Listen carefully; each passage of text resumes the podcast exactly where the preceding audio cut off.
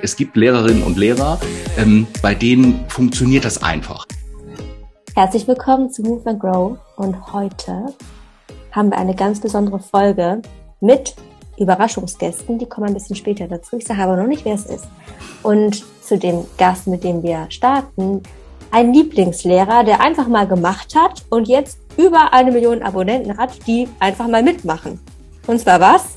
Die machen mit bei Mathe. Ja, genau, bei Mathe und zwar mit viel Motivation. Ich finde das auch enorm krass, wie gut man erklären kann und dass man nicht irgendwie so im Matheunterricht sitzt und sich manchmal so denkt, so, oh Gott, das kriege ich nicht hin, sondern da ist man wirklich immer von vorne bis zum Ende dabei.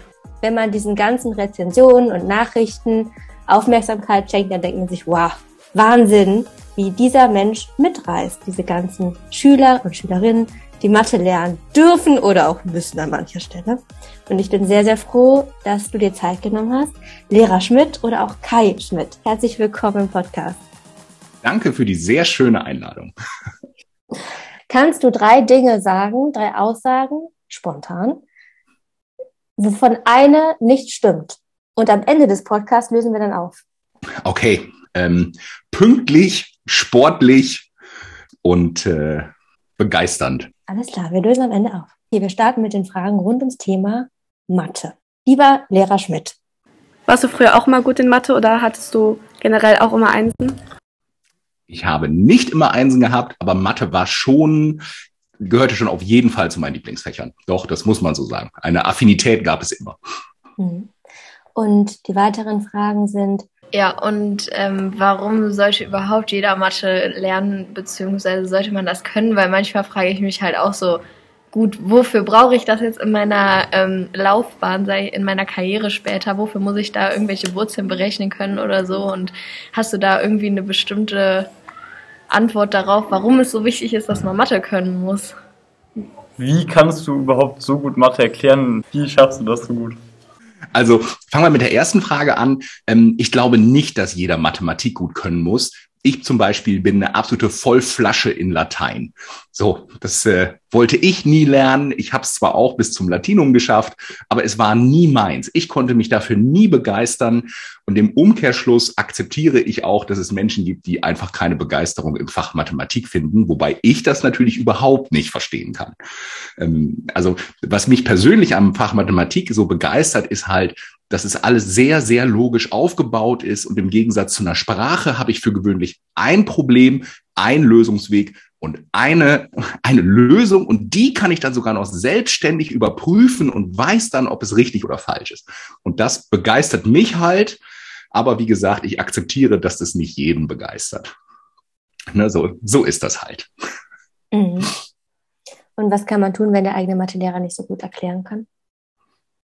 Ja, das weiß ich nicht. Ich glaube, ähm, es ist ganz einfach so, ähm, das kennen wir vielleicht auch aus unserer Schulzeit. Es gibt Lehrerinnen und Lehrer, ähm, bei denen funktioniert das einfach. Da hat man irgendwie so eine Verbindung und dann ähm, will man lernen. Und ich bin ein, ein großer Fan von diesem Satz. Es muss erst auf der Beziehungsebene funktionieren und wenn es auf der Beziehungsebene funktioniert, dann funktioniert es auch auf der Sachebene.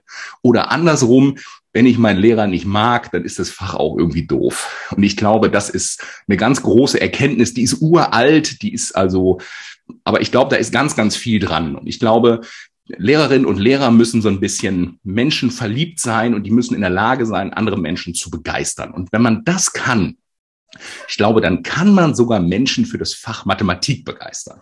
Das gilt übrigens auch für jedes andere Fach. Aber ich glaube, diese Grundvoraussetzung ist, dass man es selber so richtig lieben muss. Also nicht nur das Fach, sondern auch das Unterrichten.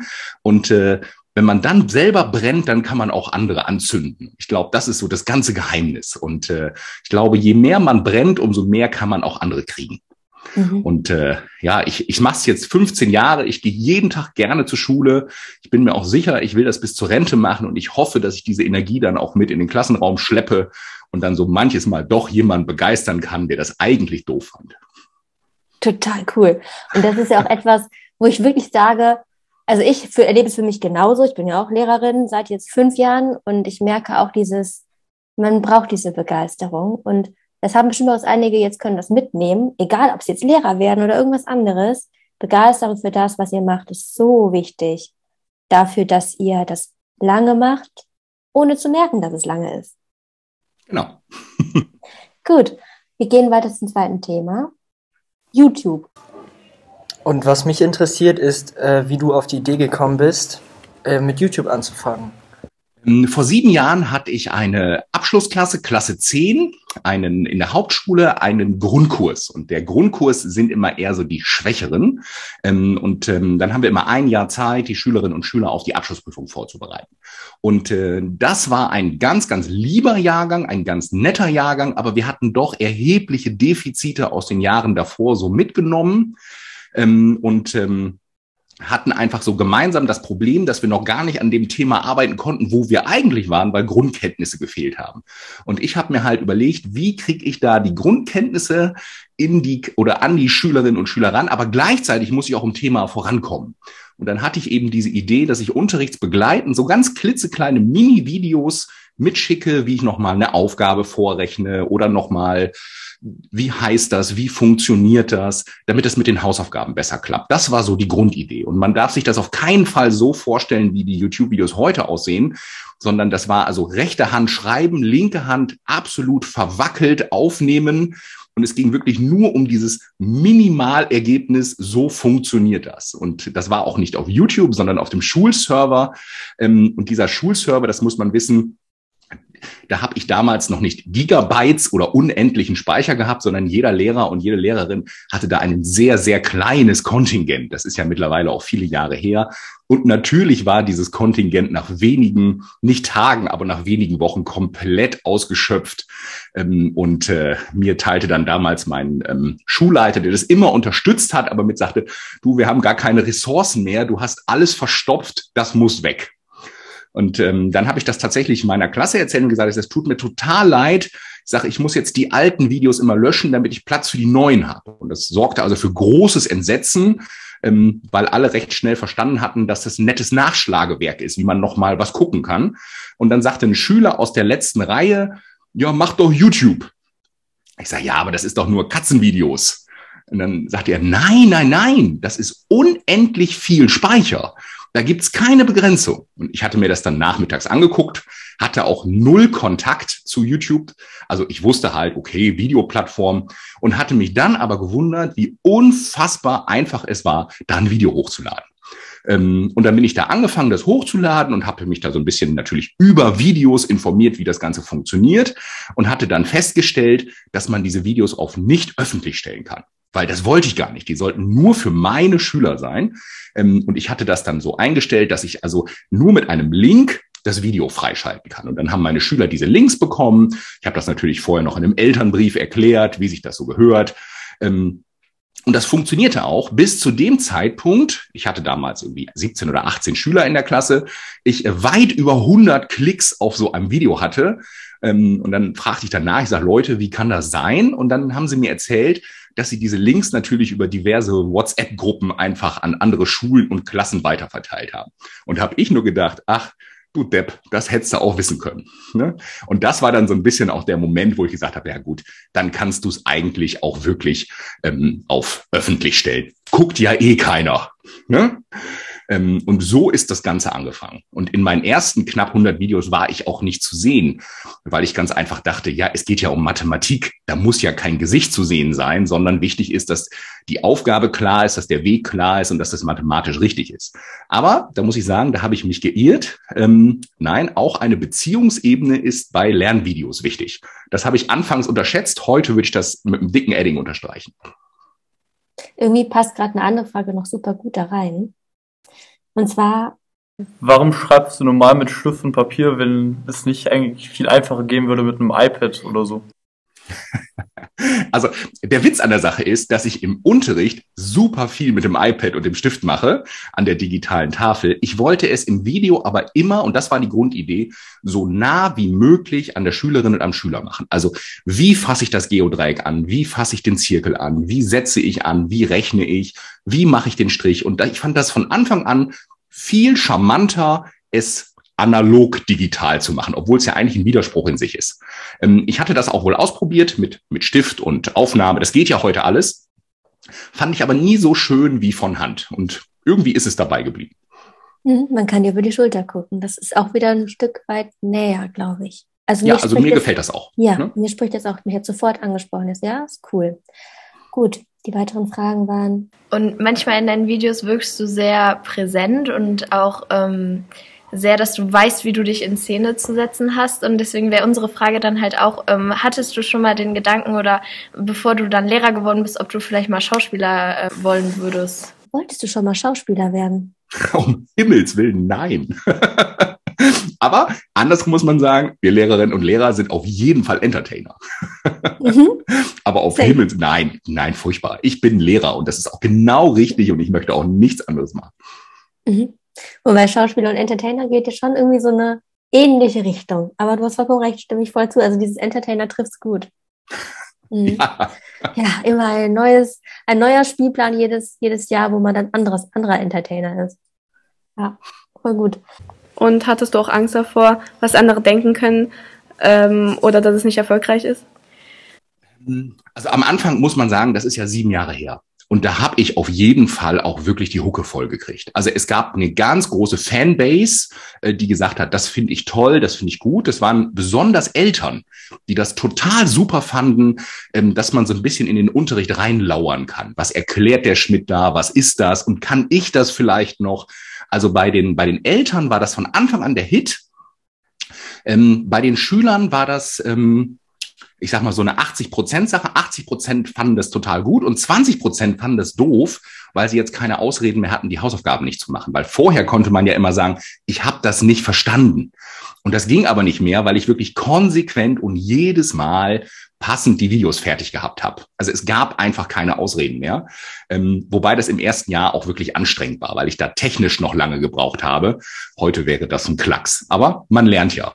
Und ähm, das hat sich über die Jahre dann wirklich geändert. Also ich glaube, am Anfang haben noch sehr wenige gesehen, welches Potenzial diese, diese technische Unterstützung hat. Und ich glaube, spätestens durch die letzten zweieinhalb Jahre hat es wirklich jeder begriffen, dass das einfach ein gutes Werkzeug ist. Hm, guck mal, es kommt eine, eine Schülerin rein, die Janine. Ja. Hi Janine.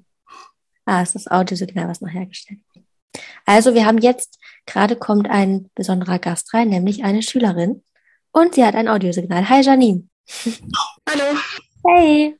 Schön, Hi. dass du da bist. Wir sind auf jeden Fall gerade. Ist die Leonie auch bei dir oder seid, ihr getrennt voneinander im Raum? Nein. Äh, die wollte, die wollte jetzt eigentlich auch beitreten. Wir haben schon angefangen. Alle Mhm. Fragen. Wir sind gerade bei der Frage, die ich jetzt stellen würde gleich. Und zwar, wie gestresst Herr Lehrer Schmidt ist, weil er so viele Abonnenten hat. Und ich würde sagen, mh, was glaubst du? Glaubst du, er ist sehr gestresst? Ja, ich denke schon, weil er macht ja nicht nur die Videos, sondern äh, ist ja auch gleichzeitig noch Lehrer in der Schule und es kann ja dann schon stressig werden. Und? Und die Antwort lautet, null Stress. Wow. Nein, und der Trick dahinter ist total einfach. Ich erstelle die Videos, die ich für meinen Unterricht brauche. Und das ist dann im Prinzip meine ganz normale Unterrichtsvorbereitung und deswegen eben nicht mehr Zeitaufwand. Ähm, deswegen sehen vielleicht auch Kolleginnen und Kollegen ganz genau, in welcher Klasse, in welcher Unterrichtseinheit und in welcher Reihenfolge ich beispielsweise die Körper mache, weil sich dann alle Kollegen wiedererkennen und sagen, ja klar, in der Reihenfolge mache ich es auch. Ähm, und deswegen ist es eben keine Zauberei und auch kein Mehraufwand. Und wenn wirklich in der Schule mal Stress anliegt, das gibt's ja mal, dann gibt's eben mal ein paar Tage kein Video. Ganz einfach. Also sehr gutes, also generell ein sehr gutes Konzept, ne? Ja. Vor allem auch, weil du eben parallel direkt auch im Unterricht bist. Das ist einfach total toll, weil du auch weißt, was wirklich die Probleme sind, ne? Also das ist schon unglaublich und das merkt man auch als Schüler und Schülerin, denke ich. Also das hängt vielleicht ein bisschen mit meinem Lebenslauf zusammen, weil ich nämlich äh, auch viele Jahre in der Grundschule gearbeitet habe. Ich war also auch schon mal Grundschulklassenlehrer ähm, und ähm, danach war ich in der Hauptschule. Heute bin ich in der zehnten Klasse Realschule. Ähm, das heißt, man sieht so über die Schulform so ein bisschen, wo entstehen die Probleme, was wird daraus und wie ist es am Ende. Und das hilft manchmal. Also dass man einfach sieht, ah, guck mal, da weiß ich ganz genau, das Problem, das ist in der dritten Klasse entstanden. Da ist also der, der Tausenderübergang war schwierig oder das schriftliche Dividieren. Und da müssen wir nochmal ansetzen, weil sonst klappt das mit den Brüchen nicht. Und ähm, ja, das ist, glaube ich, manchmal schon eine Hilfe. Hm. Ja, oh, da kommt die Leonie. Ha, sehr schön, voll gut. Hi Leonie, willkommen. Zweiter besonderer Gast hier. Hallo. Schön, dass du da bist. Hallo. Wir sind gerade mitten in den Fragen. Wir haben schon einige Schülerfragen gesammelt und auch gestellt. und haben gerade über Stress gesprochen. Und äh, Lehrer Schmidt ist gar nicht so gestresst, wie manche vielleicht vermuten. Ihr beiden, Janine und Leonie, seid herzlich eingeladen, euch zu melden, wenn ihr noch Fragen habt. Ja, also gerne immer euch melden, wenn euch was, noch was einfällt. Und wir kommen zu der Frage jetzt. Was mich auch interessieren würde, ist, ähm, an deiner Schule wirst du wahrscheinlich, werden dich deine Schüler ja kennen und ähm, die werden wahrscheinlich ja auch so wie wir ähm, dich als Lehrer sehr gut finden, weil du so gut erklären kannst.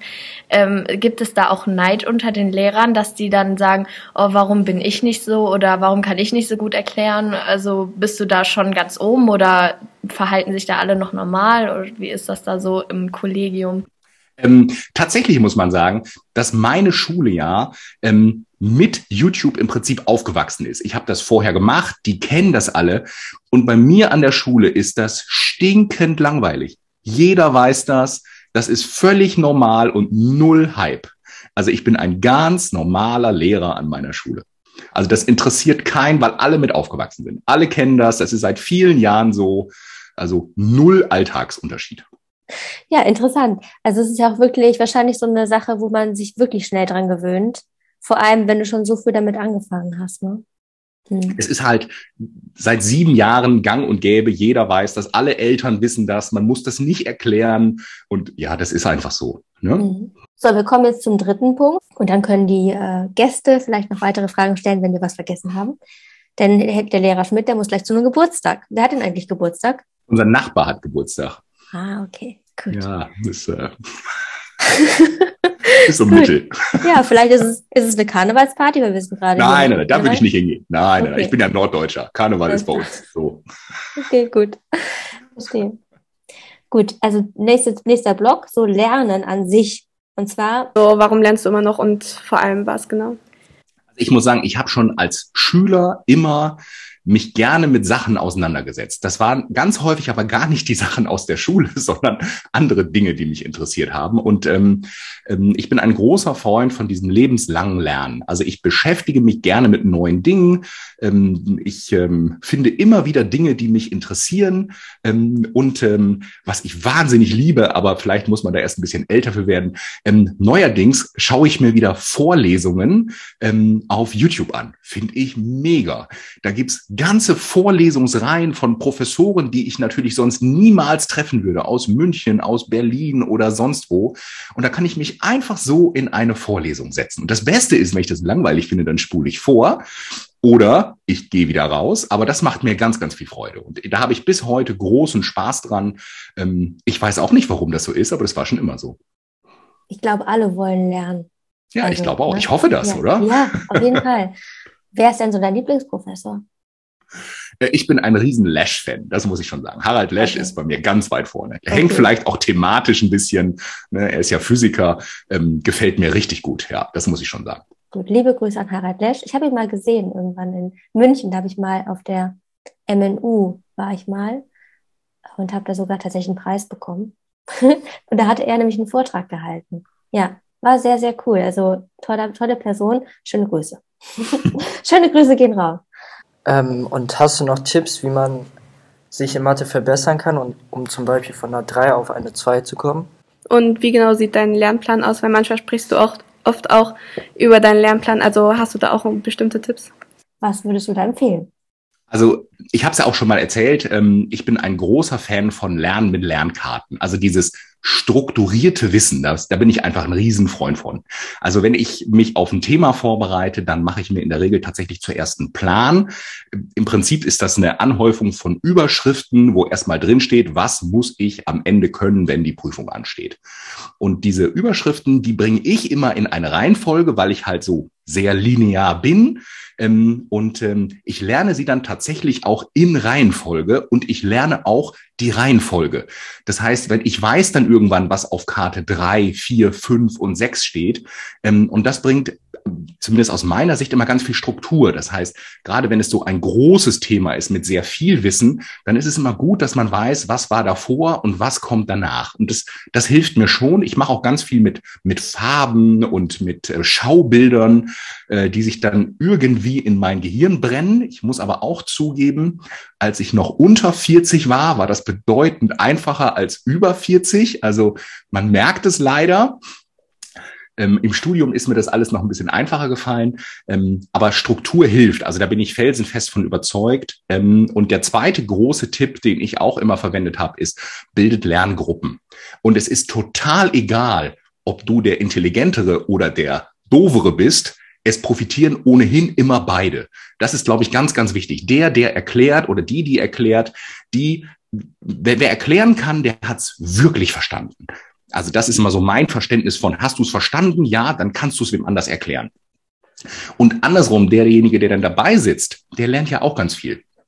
Und wenn sich das dann über die Fächer vielleicht nochmal dreht, dann ist das für alles super.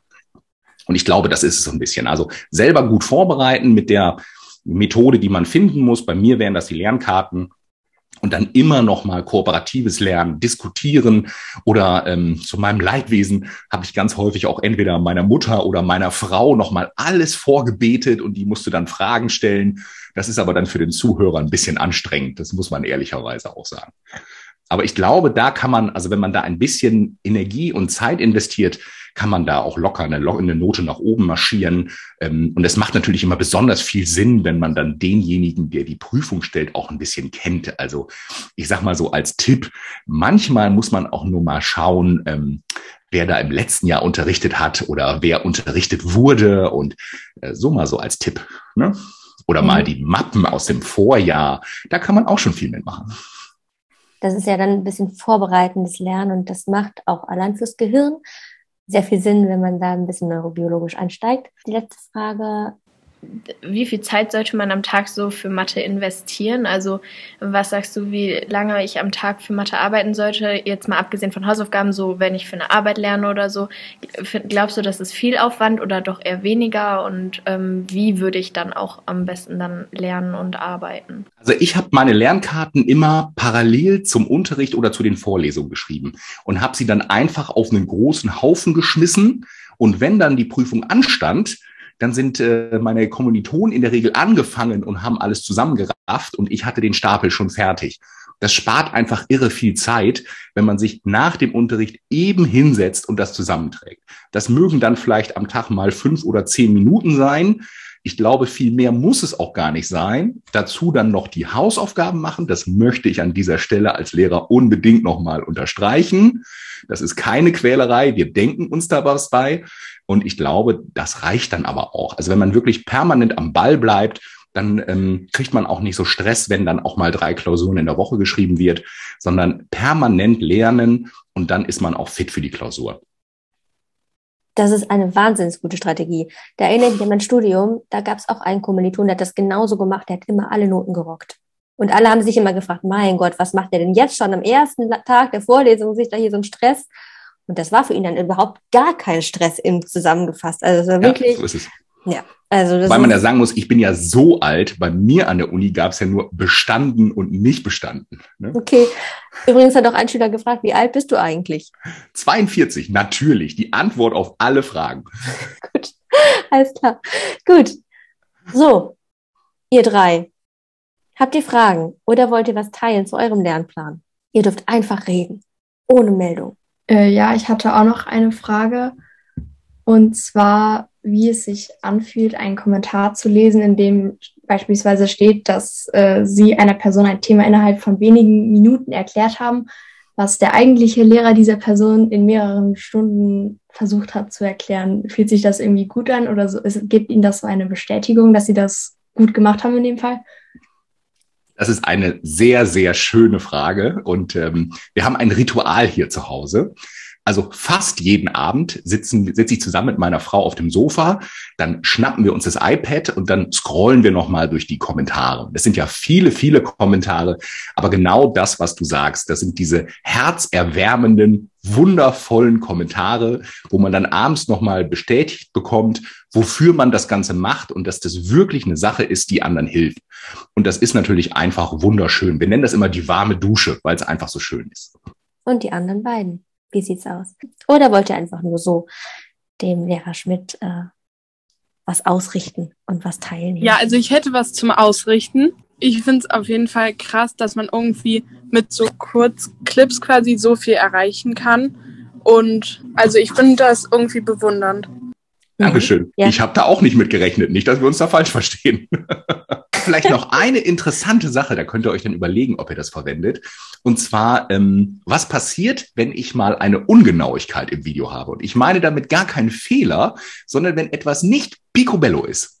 Dann habe ich ein spitzenmäßiges Alarmsystem und das kann ich wirklich sagen, das funktioniert immer. Und zwar sind das meine Kolleginnen und Kollegen aus ganz Deutschland.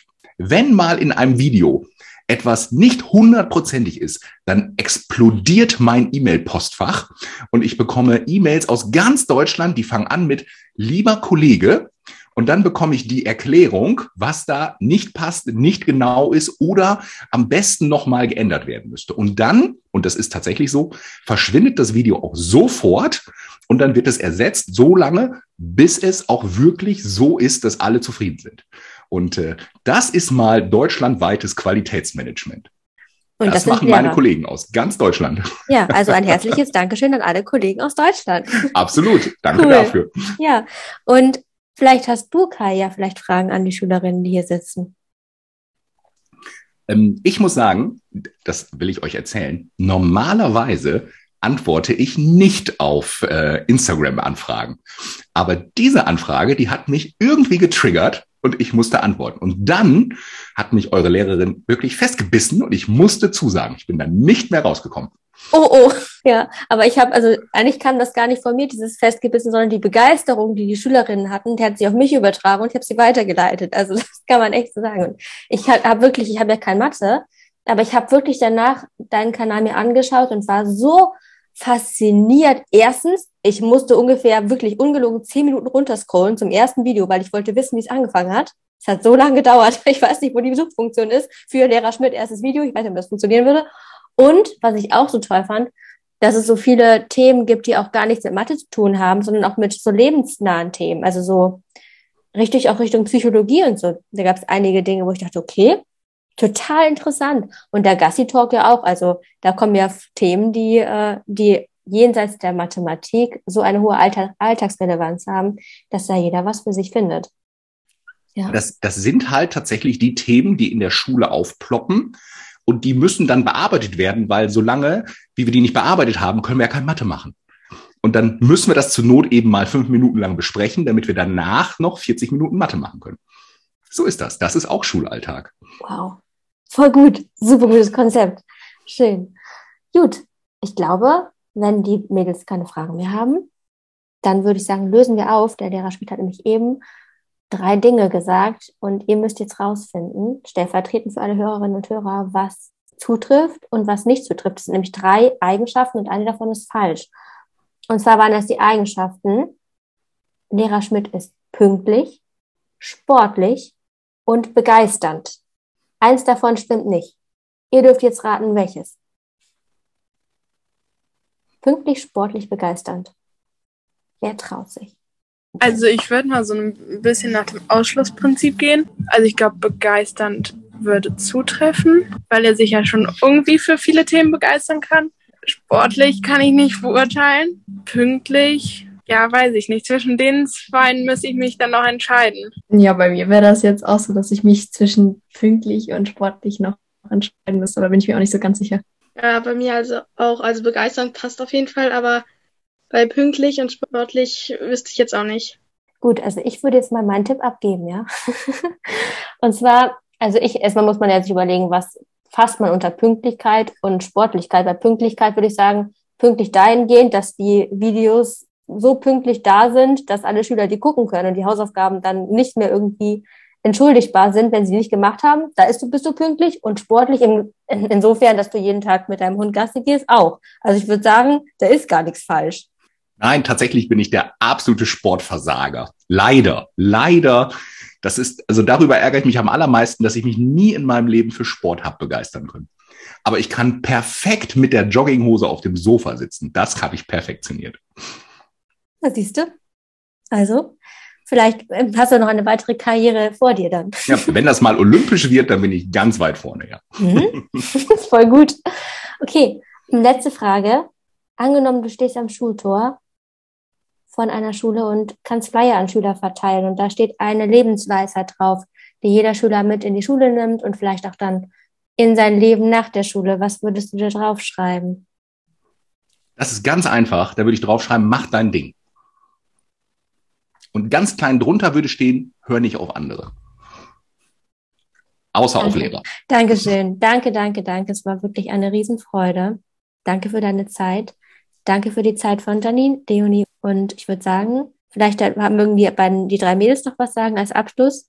Äh, ja, ich wollte mich bei Ihnen einfach auch noch bedanken, weil ich gucke mir meistens vor Mathearbeiten nochmal äh, ein paar Videos von Ihnen an und gut. dann das Thema noch mal kurz zu vertiefen. Und das hilft mir eigentlich immer weiter. Und deswegen wollte ich mich bei Ihnen bedanken, dass Sie das immer so gut machen.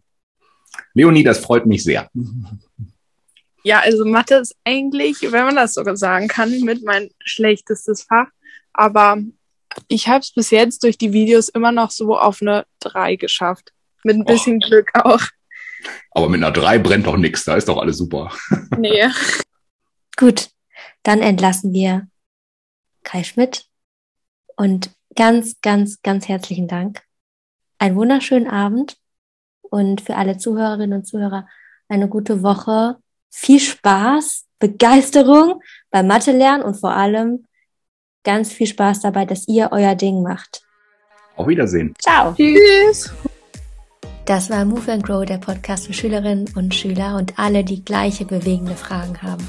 Mein Name ist Ulla Riemer und ich nehme sehr gerne weitere Themenwünsche und Fragen entgegen. Du kannst dir sehr gerne schreiben an Move and Grow Podcast at googlemail.com oder über Instagram at ulla-riemer. Du findest alle Daten oder alle Kontaktdaten auch in den Show Notes, also in der Podcast-Beschreibung. Und natürlich findest du auch alle Links zu Lehrer Schmidt, wenn du ihn nicht sowieso kennst. Ich gehe mal davon aus, dass du da sowieso schon die, ähm, den Lehrer Schmidt kanntest, bevor du diesen Podcast gehört hast, vielleicht.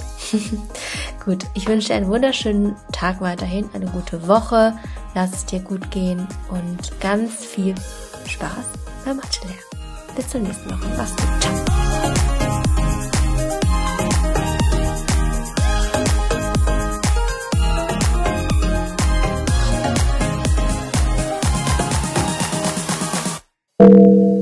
Wie oft schauen wir Lehrer Schmidt? Immer einmal vor der Arbeit. Ja, auch immer vor der Arbeit. Halt, wenn ich ein Thema nicht verstehe, dann. Du guckst Lehrer Schmidt, das ist hier der Einserschüler. Wann guckst du denn als Einserschüler Lehrer Schmidt? Ja, wenn man was, wenn ich mal was wiederholen muss oder so und jetzt nicht Lust habe, meine Mappe aus der siebten Klasse rauszuholen. Okay, Ähm, gut. Und du? Ähm, eigentlich sehr selten, aber wenn ich mal was nicht verstehe, dann auf jeden Fall immer das erste, was ich suche, Lehrer Schmidt. Findet ihr es besser, die Erklärvideos zu gucken oder guckt ihr manchmal auf den Gassi-Talk? Ich gucke meistens nur die Erklärvideos. Ja, ich gucke auch die Erklärvideos halt, wenn ich dann ein Thema nicht verstehe, gebe ich es halt um ein und dann ist halt das erste Video, was dann auch schon vorgeschlagen wird, dann meistens direkt von Lehrer Schmidt.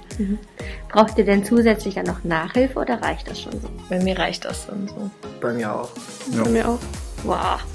Was findet ihr am besten an ihm? Seine Art zu erklären. Also Ja. Ich finde das genauso. Und zwar wiederholt er immer alles und erklärt das sehr einfach und in einzelnen Schritten immer. Ja, ich finde das auch enorm krass, wie gut man erklären kann und dann halt erst so von ganz leichten Beispielen sich dann hocharbeitet, bis es dann halt wirklich schwierigere Beispiele sind und man immer das Gefühl hat, man wird mitgenommen und dass man nicht irgendwie so im Matheunterricht sitzt und sich manchmal so denkt, so, oh Gott, das kriege ich nicht hin, sondern da ist man wirklich immer von vorne bis zum Ende dabei. Also Lehrer Schmidt macht einen sehr guten Job.